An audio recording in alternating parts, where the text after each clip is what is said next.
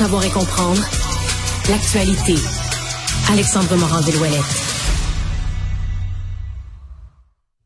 Alors Alexandre, les euh, recherches, enquêtes se poursuivent à Saint-Roch de la Chigan. C'est un peu comme si, une fois le choc passé de la tragédie, en fin de semaine, il y a eu une espèce de mouvement de solidarité, cérémonie dans la collectivité.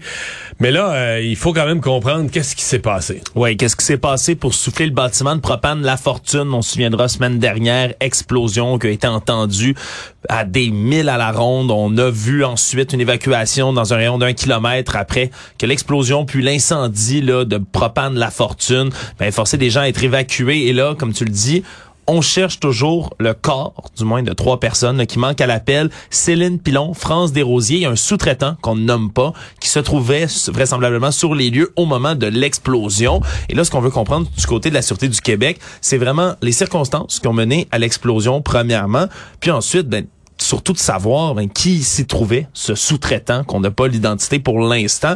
On dit que c'est un sous-traitant que ça ferait des travaux de soudure pour avant la déflagration. C'est sûr, quand on entend qu'il y avait de la soudure, on on est obligé de penser que là, tu avais une torche, etc. On, c'est le genre de, situation plus à risque que les opérations régulières de l'entreprise. On ne sait pas ce qui s'est passé, mais ça soulève minimalement la question. c'est pour ça qu'il y a plusieurs thèses, des hypothèses qui sont analysées en ce moment par les enquêteurs, dont la thèse de la négligence criminelle, hein, qui est une des, hypothèses dans ce cas-ci, même si on ne l'a pas confirmé.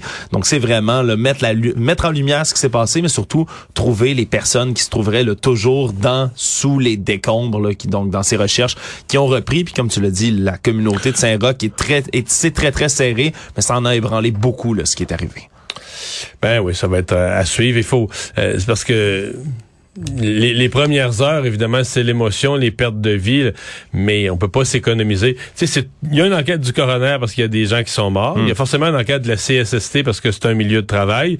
Et là, la Sûreté du Québec ben, dit, nous aussi, là, euh, il y a... Pas, pas on pense qu'on va déposer des accusations, mais je veux dire, dans un cas comme ça, il faut toujours regarder est-ce qu'il n'y aurait pas lieu, est-ce qu'il est, qu'on est, dans une matière où il pourrait y avoir des accusations du genre négligence criminelle.